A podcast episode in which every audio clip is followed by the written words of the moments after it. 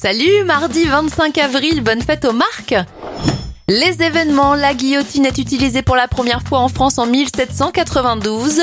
En 1953, c'est la découverte de l'ADN. Le film Le fabuleux destin d'Amélie Poulain sort au cinéma en 2001 et en 2006.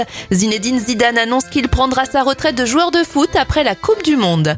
Les anniversaires de stars, Karine Ferry a 41 ans, 54 pour René Zellweger et Björn Alveus du groupe ABBA souffle ses 78 bougies.